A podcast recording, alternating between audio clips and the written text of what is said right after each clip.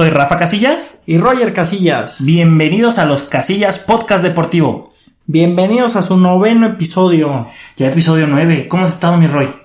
Muy bien, feliz de. Pues ya falta poquito para llegar al 10, ¿eh? Al 10, como en la primaria, ¿no? ¿Cuánto sacaste? 10. 10. Pero ahorita 9. Bueno, yo sacaba 8, ¿verdad? Pero. ¿Y cómo te fue en la escuela, Roger? Mmm, saqué 9, como el capítulo de hoy.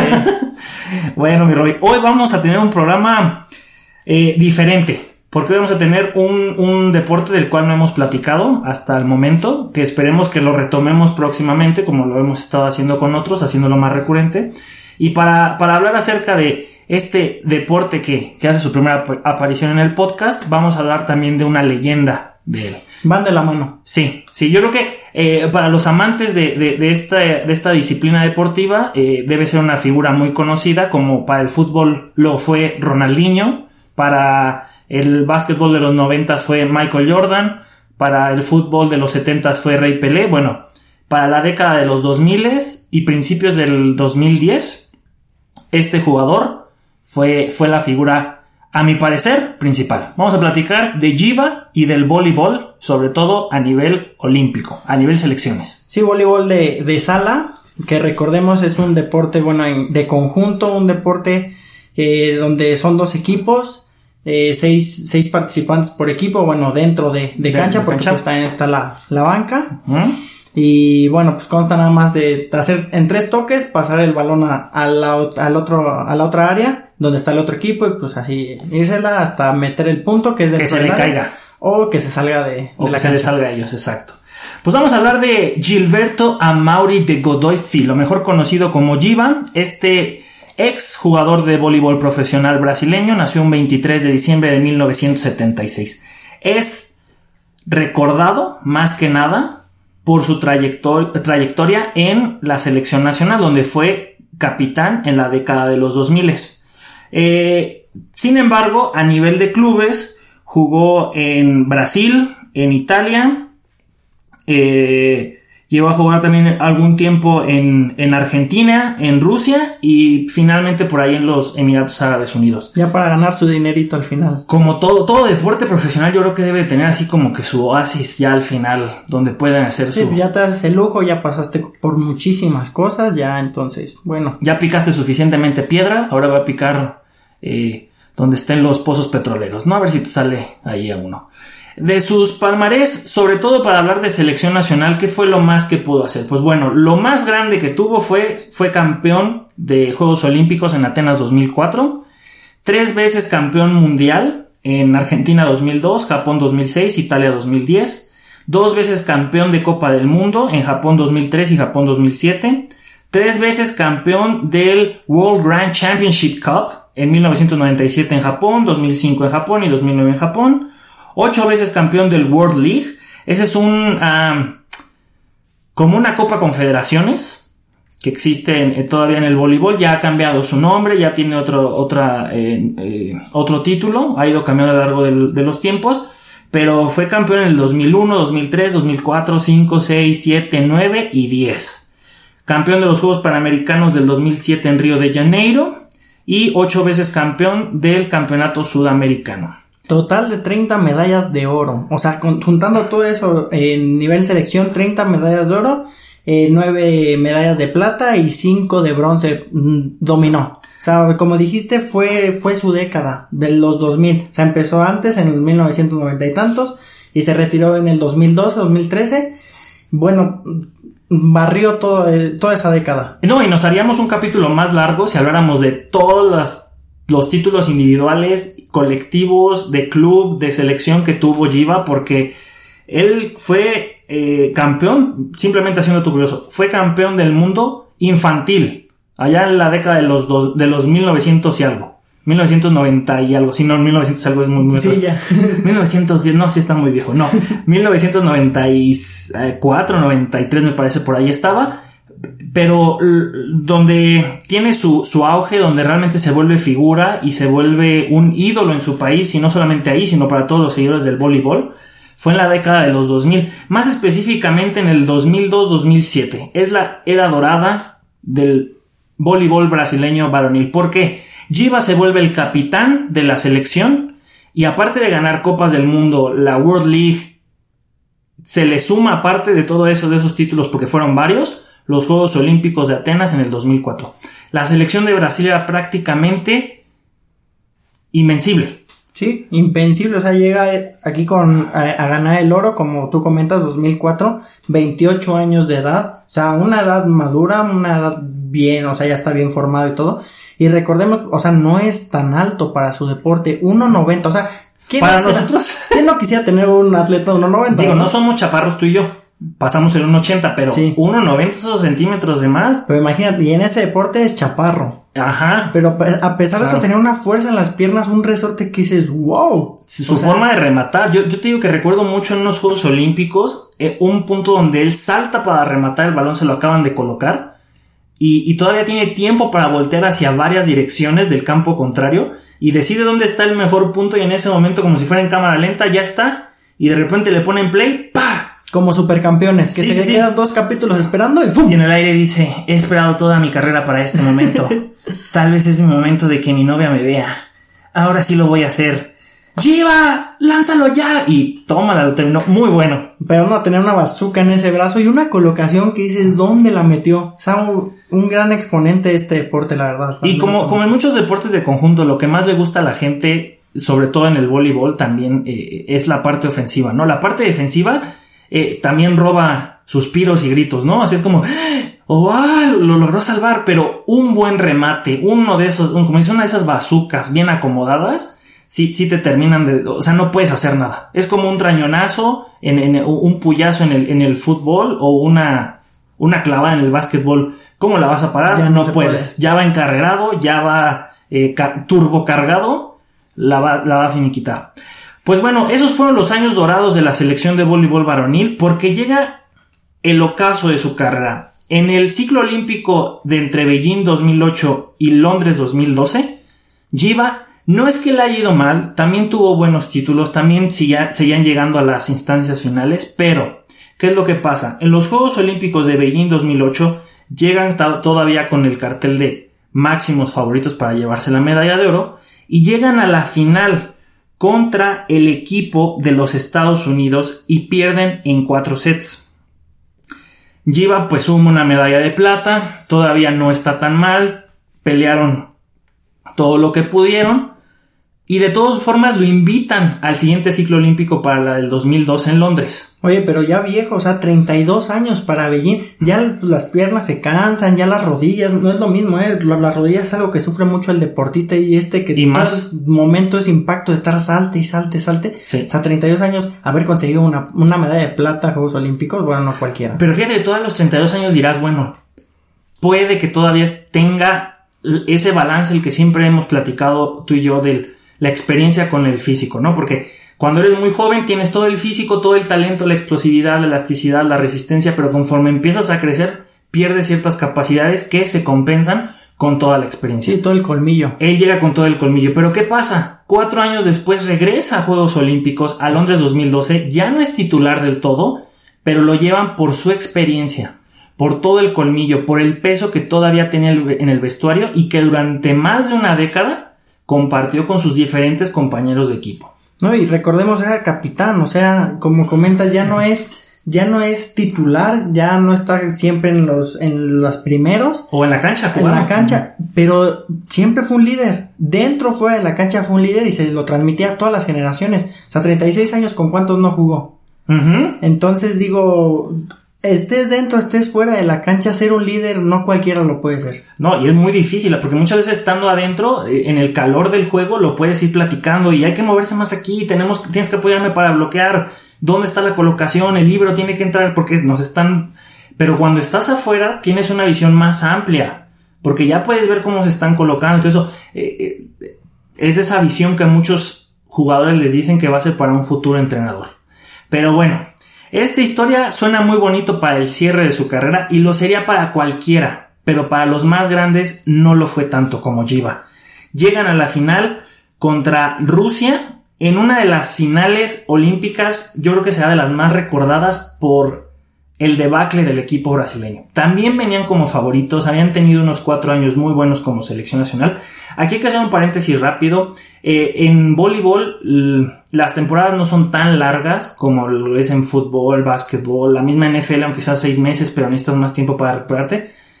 Pero al no ser tan largas te da la oportunidad de que tengas más partidos y torneos, que tampoco son tan largos, pero tienes más oportunidad de tener más torneos con tu selección nacional. La, la World League que platicábamos es un torneo que se hace anualmente, con las mejores selecciones de los diferentes continentes o regiones que la, Federación de Voleibol tiene. Entonces, venían de cuatro años también muy buenos que finalmente concluyen con una medalla de bronce, porque el equipo brasileño empieza ganando dos sets a cero y terminan perdiendo 3 a 2, es decir, llegan hasta el quinto set. Pero ya, o sea, el tercer set ya lo tenían contra las cuerdas. Estaban jugando el tercer set y tuvieron varios match points. O sea, ¿qué es match point? A un punto de ganarlo. A un punto de ganarlo. O sea, solamente mete este y ya ganaste. Pues no lo consiguieron.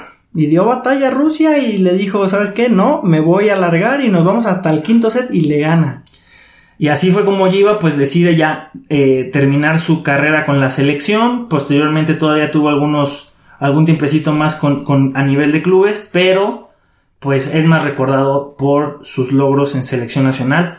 Eh, no digo que en club no le fue bien, pero ahorita nos hemos centrado también más en lo que es selección nacional, porque de ahí es donde lo conocemos.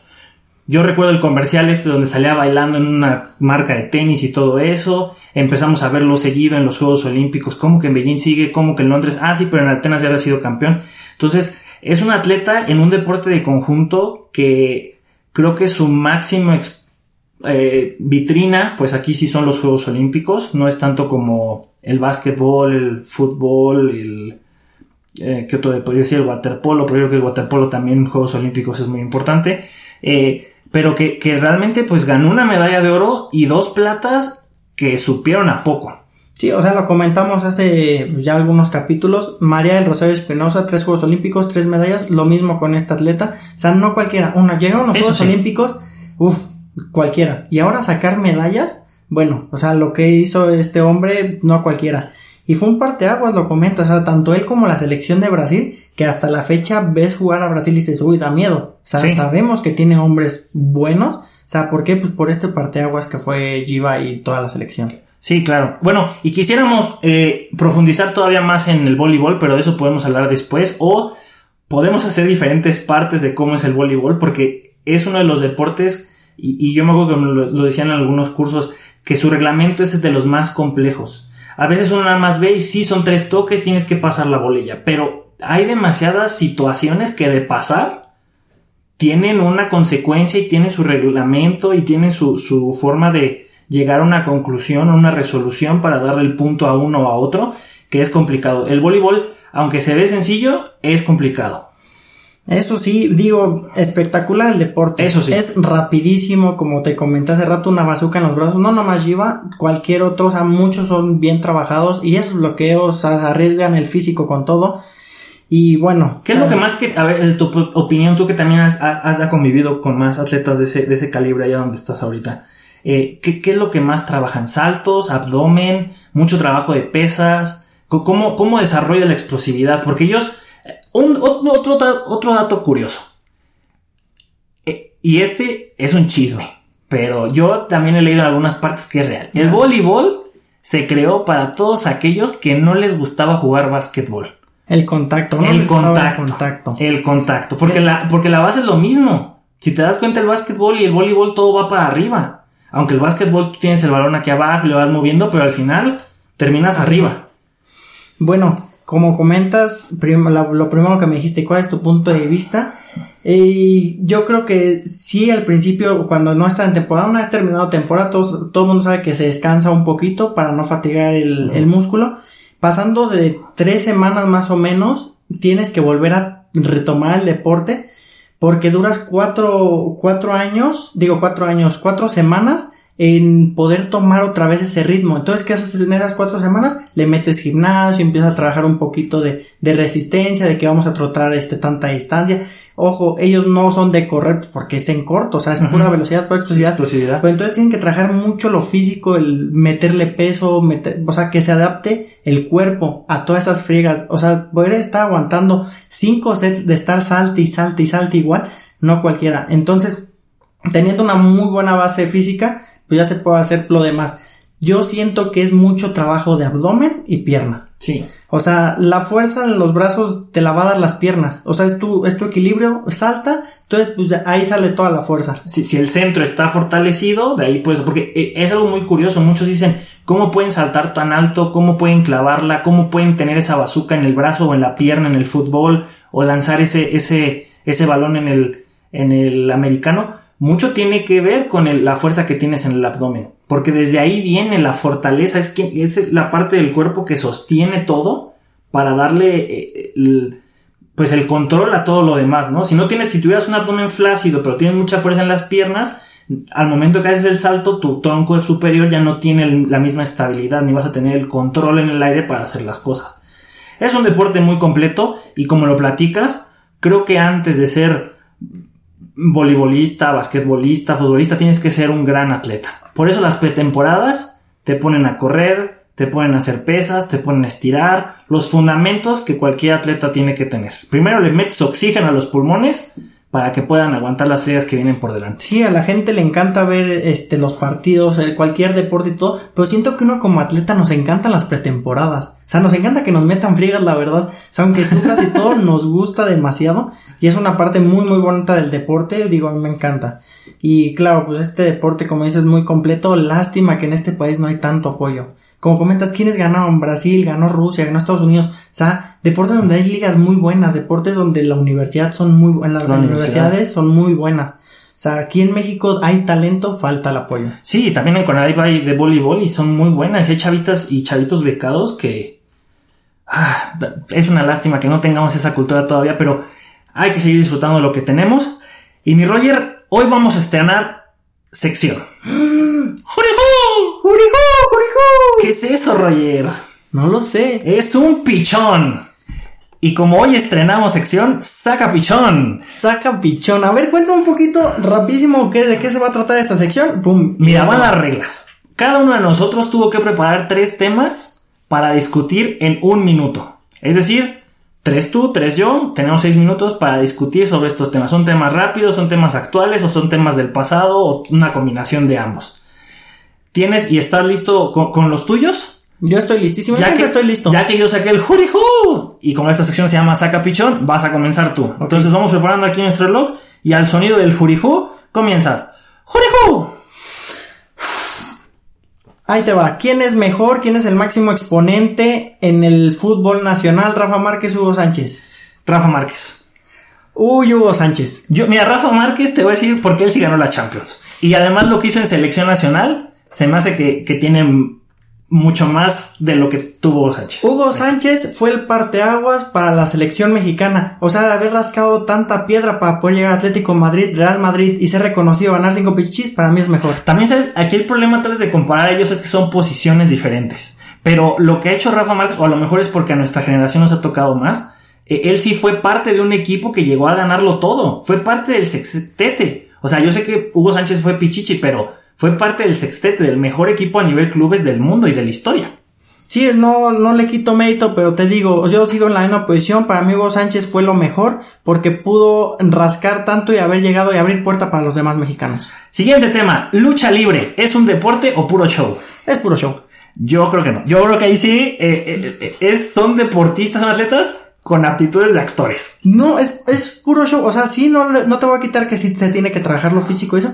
Pero ven, dale pan y circo a la gente, se va a divertir. hasta los cirqueros tienen que trabajar ocho horas diarias para poder llegar a presentar el show. No, o sea, la lucha libre es puro, puro show, ya está actuado, o sea, está actuado, ya sabes quién va a ganar. O sea, nada más es para divertir a la gente, no es deporte. Pero, pero, tienes que tener una vida de preparación. Hay luchadores que son muy importantes que tuvieron que ir a Japón, a México, a Estados Unidos, a Europa para conocer diferentes estilos y llevarlos al final al, cuadrilátero. La lucha libre es para, la, para los deportistas retirados, para esos gimnastas, todo eso. Y muchos son olímpicos. Entonces ya no son deportistas. Y muchos son, ya están retirados y va por, van por dinero. Yo sé que no van a haber Juegos Olímpicos ni Mundiales de lucha libre. Porque al final es un show, pero al final son también campeones mundiales y los campeonatos están bien padres. Es actuado. Pero bueno, siguiente tema, ¿qué te dolió más? ¿La final de México-Argentina en el 2000, digo, a la eliminación de México-Argentina en 2006 o contra Holanda en el 2014? La de Argentina.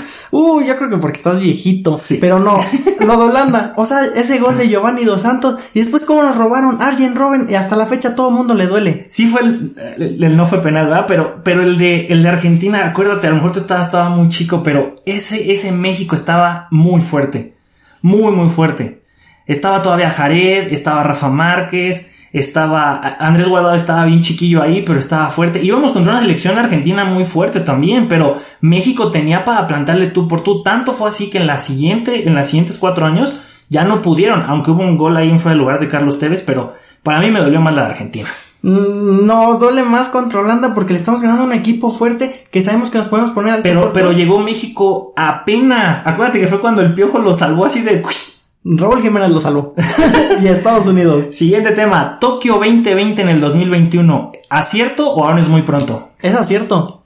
O sea, ya está listo para que sean Juegos Olímpicos. Pero, pero mira, ahorita con la noticia que dio nuestro presidente de que la vacuna va hasta el, hasta el final del, del primer semestre, es decir, junio, julio, por ahí aquí en nuestro país, ¿tú crees que puede ir el público a ver el evento? O al menos de, las partes del mundo que pensaban ir a verlo. Yo digo que sí, que ya está listo todo, o sea, tienen muchas medidas. Y, ok, puede que sean unos Juegos Olímpicos diferentes, puede que no haya gente, ok, ahí puede haber este, el, pues el problema, pero ya está listo para que los atletas vayan. No, los atletas me queda claro que sí van a poder ir y va a haber muchas medidas de seguridad, pero el problema va a ser eh, el tema de cuando vaya ya la gente a verlo. Imagínate que tú vas aquí de México porque tienes el dinero, vas y te contagias allá hay que esperar a que tengan la vacuna ya y que los japoneses te la quieran dar. Fácil, vete 15 días antes, te encierras 15 días y ya sales, así de fácil. Ah, pues hecho ya seguramente para entonces ya van a tener controlado el tema del virus, pero hay que darle tiempo al tiempo a ver qué pasa.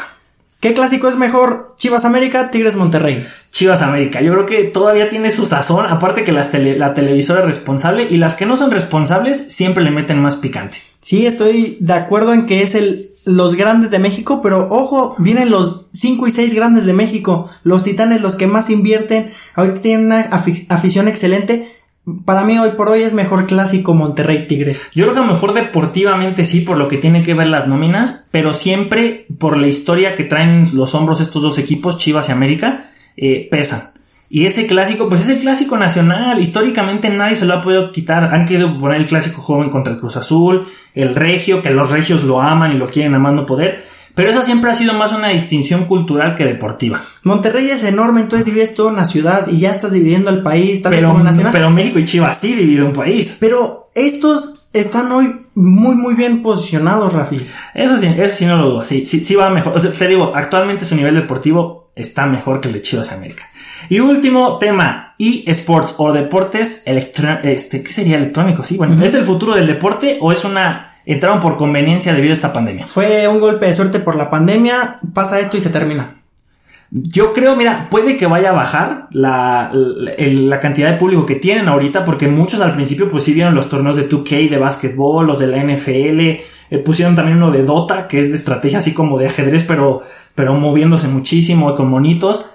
Pero si de ese 100% que empezó a verlo ahorita, un 20 se queda, ya es ganancia, porque este, estos deportes son súper populares en Asia y en Oceanía. Se hacen mundiales en hoteles 6 diamantes tremendos. Yo creo que ya están para quedarse. Están aprovechando nada más el boom del momento. Sí se va a ir.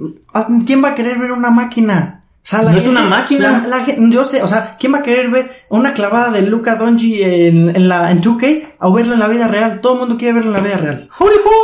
De ese tema me gustaría todavía más platicarlo y lo vamos a, debatir seguramente en otra ocasión porque... Me parece perfecto. Porque fíjate que, eh, haciendo rápido, es que es como una vez le, le dijeron una vez a nuestro papá. Es que, ¿qué sentido tiene ver a dos personas jugando tenis pasándose la pelota de un lado a otro?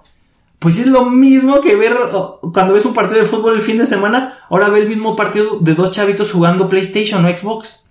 No es lo mismo el desgaste físico, pero ya será tema otro. Pero será, será, chile de otra, de otra olla.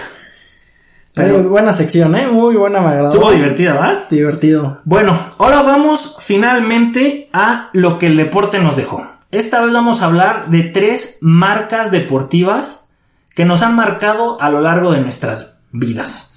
No solamente a nosotros, seguramente a muchos radioescuchas tendrán alguna prenda o han comprado alguna vez de, alguna de estas tiendas. Estamos hablando de Nike, Adidas y Puma. De estas tres, ¿cuál es la mejor marca deportiva para ti? Pero antes de contestar esa pregunta, platiquemos un poquito de quiénes son estas marcas, de dónde se originaron. Aunque es un breve resumen, eh, porque es importante siempre ver de dónde vienen y a dónde van. Ok, te escucho, empieza, por favor. Entonces, mira, espérame tantito que aquí se me, se me está perdiendo esto de aquí. No, no, por este quieres empiezo. Sí, dale por favor, porque aquí se me... Yo te voy a hablar de Puma. Ah. Puma es una, una empresa alemana que pues, todos sabemos, ¿no? Calzado, este, ropa deportiva, shorts, pants, lo que sea, ¿no? O sea, ropa deportiva. Que, bueno, esto te digo, te comento, es en Alemania, eh, con 4. Mil millones de euros en ventas anuales, o sea, buena cantidad, mueven mucho mercado, tienen muchas estrellas a las cuales patrocina, llámese fútbol. ¿Cuántos millones? 4.1 mil millones. Ah, ajá, sí, sí. Tienes fútbol, Antoine Griezmann.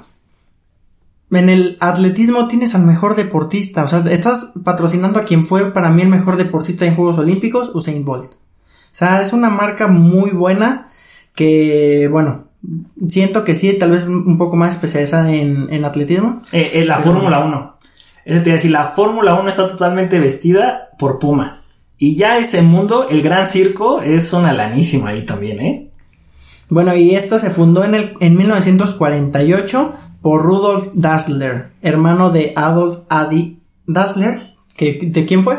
Ahí va, es Adidas que fue fundada en 1949 por Adolf Dassler, que es el hermano.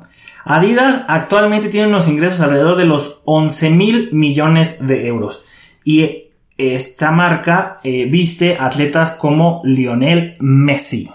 Y muchísimos otros equipos de fútbol que llevan sus playeras. Eh, llegó a vestir también a, todo el equipo de, la, de todos los equipos del NBA. Ya el contrato ya pasó para Nike.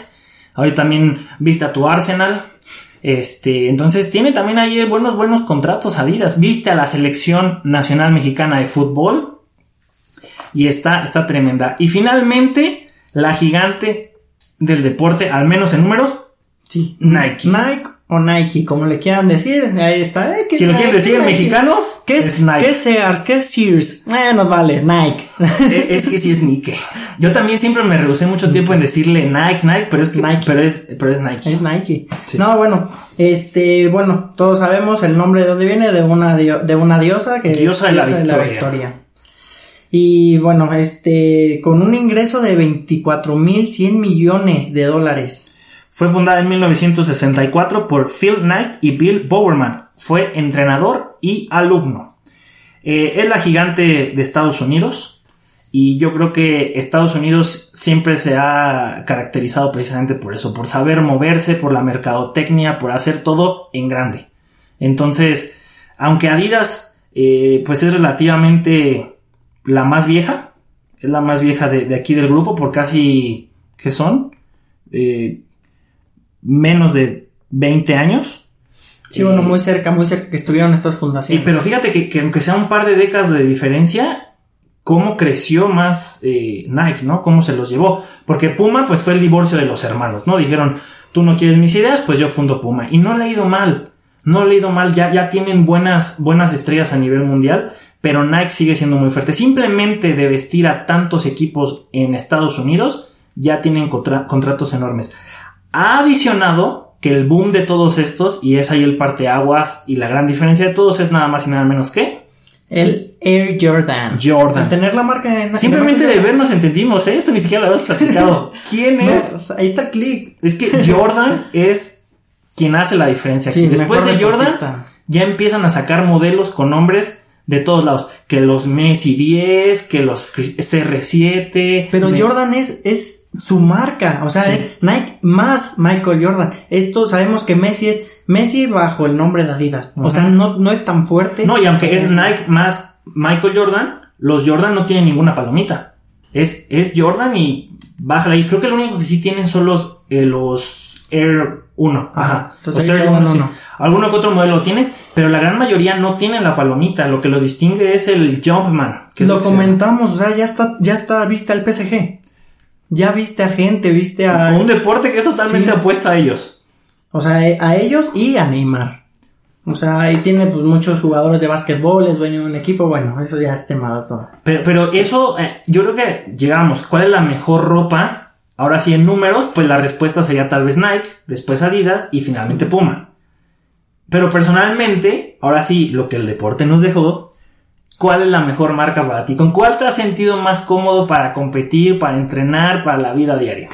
Porque tenemos de las tres, ¿eh? Sí, Nuestro guardarropa. sí, sí. Y por qué nos podrán decir Reebok, pero Reebok es de, De Adidas. de Adidas. Converse. Converse ya se dedicó más Converse a... está bien para caminar. Para caminar. y aparte ya, él, él perdió mucho por no haber fichado a Jordan en su momento. Quiere volver a pegar Converse en básquetbol, Sí. ojalá se pueda y en más Siempre es bueno. ¿no? Y hay modelos bonitos, que es lo padre, ¿no? O sea, en otra ocasión platicaremos sobre los tenis de básquetbol que más nos gustan y tenemos un experto para eso. Claro que sí. Pero, pero ahorita, a ver, la pregunta que te hice. Mira, si me preguntas a mí, para mí, ¿cuál de las tres? Uy, nosotros, atletas que hemos hecho varios deportes. Sí, porque aparte de ser seleccionado nacional, jugaste la cascarita del TEC. Sí. Jugaste básquetbol, en el. ITQ. Entonces, tienes para dónde decir que has utilizado calzado. Mira, así de fácil, o sea, muy, muy buenas marcas, pero si me preguntan así hoy por hoy, ¿quién quieres que te vista? Puma. ¿Sabes Puma qué? Así en caliente te lo digo, Puma. Me encanta la ropa de Puma. Estoy fascinado con sus tenis, hablando de mi deporte, hablando del atletismo, por ejemplo. Sí, porque no te puedo decir natación. Natación no tiene trajes de baño, ¿verdad? No. Pero bueno. No, sí tienen unos, ¿eh? ya, ya vi unos, pero no, todavía no están a nivel de, de competencia. Natación te vas por una arena, un Michael Phelps, algo diferente, ¿no? ¿O Michael Phelps? Michael Phelps. tiene- Michael Phelps tiene. Ey, investigas para allá, papito. Ay, Dios, el. MP, el MP. ¿Ya también tiene? Sí, muy bueno. Yo me había quedado con Speedo. No, chavo. Te quedaste en el ciclo olímpico pasado. Tú- no, tú te quedaste con los Total 90 todavía de Nike, ¿no? Están bien padres cuando salen los dos. los Total 91. No, no, no, la verdad, este, te digo, para mí Puma es muy buena marca. Pues, Te lo comenté, tiene a un Usain Bolt, tiene a toda la selección de, de Jamaica vestida. O sea, son, son diseños muy, muy cómodos. Te digo, calzado muy bueno para correr. Y ropa para correr, ropa para poder entrenar y todo, muy, muy cómoda. O sea, no te, no te está rozando, que, que porque doy el braceo y me está molestando el brazo. Para mí es la mejor marca de esas tres, hablándose en mi deporte. Eso está padre. Sí, no, y los diseños que tiene Puma siempre son como.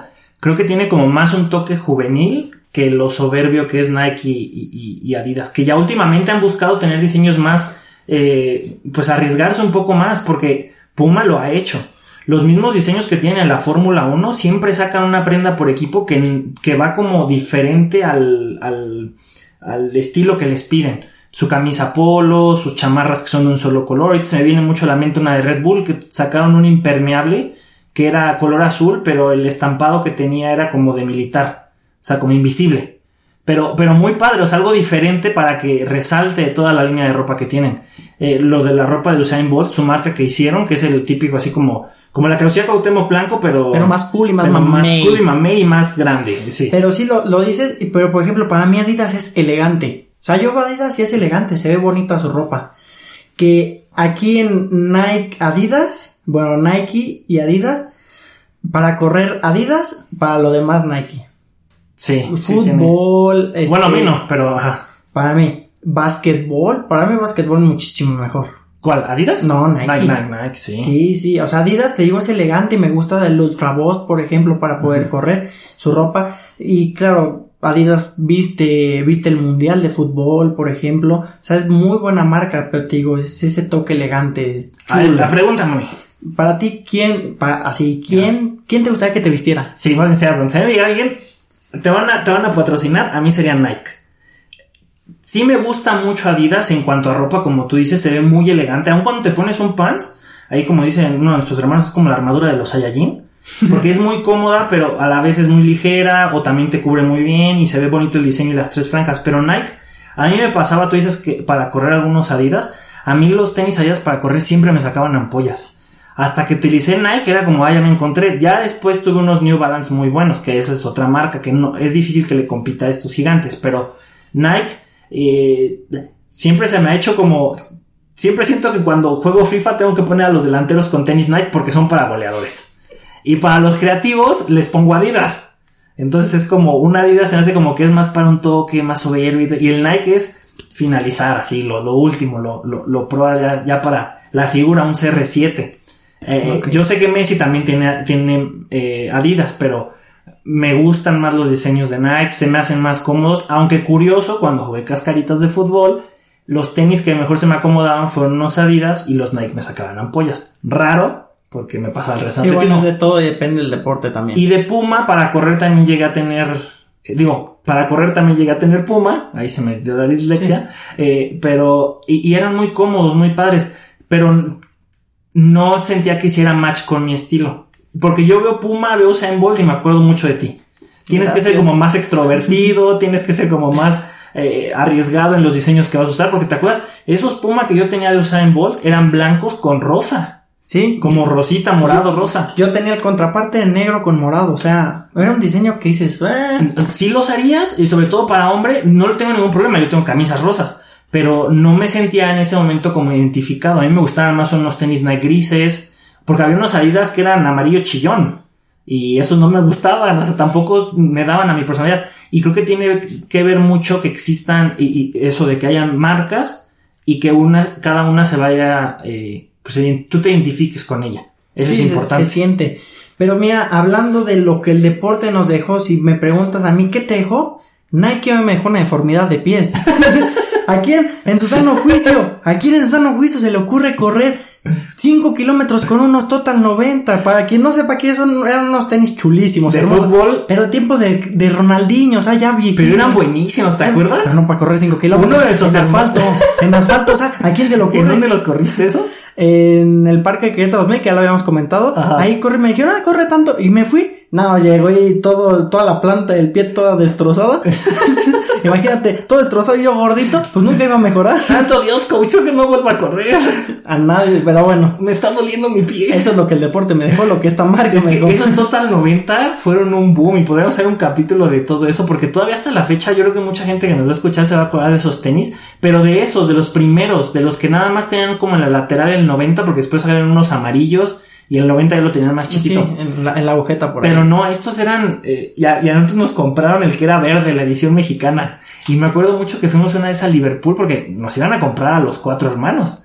Y a uno de nosotros, que a fuerzas, vamos a decirlo en secreto, pudo haber sido yo, pudiste haber sido tú o alguno de los otros dos, Dios. que agarró y dijo: Mira, papá, así me queda. Era como dos números menos de lo que era tu número y lo metió a fuerzas. Y fue de. Mira, así me queda y los dedos ahí todos apretados y el tenis a punto de reventar de atrás y no, quítate. Era lo que queríamos. Pero era lo que queríamos. Y sí, el único detalle es que no tenía, no tenía plantilla, no tenía arco. Pero estaban muy padres. Pues bueno, mis rollos, llegamos al final de este capítulo. Estuvo muy emocionante. Tuvimos una dinámica muy padre. Fue diferente. ¿Cómo te la pasaste? Excelente, digo, desde hablar un deporte que casi no se toca ni en México y ni menos en el programa, que bueno, hoy lo hablamos, que esperemos que a la gente le gusta. Esta no, el pichón, sacan pichones, me, me encantó. Y bueno, poder seguir debatiendo y contando nuestras experiencias es un placer siempre a tu lado. Te pusiste bueno como rival, ¿eh? Y, y esa parte del jurijo lo puedes sacar cuando quieras, ¿eh? Y estaría bueno en algún momento utilizarlo con algún invitado y decirle, tú trae tres temas porque te vamos a bombardear con otros tres, a ver si te animas. Claro que sí, carnal. Muchísimas gracias. ¿Cómo te la pasas tú? También a todas. Siempre es un, un placer estar contigo. Es, como hemos dicho, son de esas charlas que teníamos antes y ahora las podemos grabar. Entonces es como sentarme contigo y dejarnos ir y platicar. Y nos podríamos seguir dejando ir, pero también hay que darle un poquito de límite porque para que puedan escuchar a gusto. Claro que sí, pues muchísimas gracias. Un abrazo enorme pues, a todos los que nos escuchan y también a ti, hermano. Pues bueno, bonito día o bonita noche. ¿Huele a gas? ¡Fuga! ¡Vámonos! ¡Vámonos!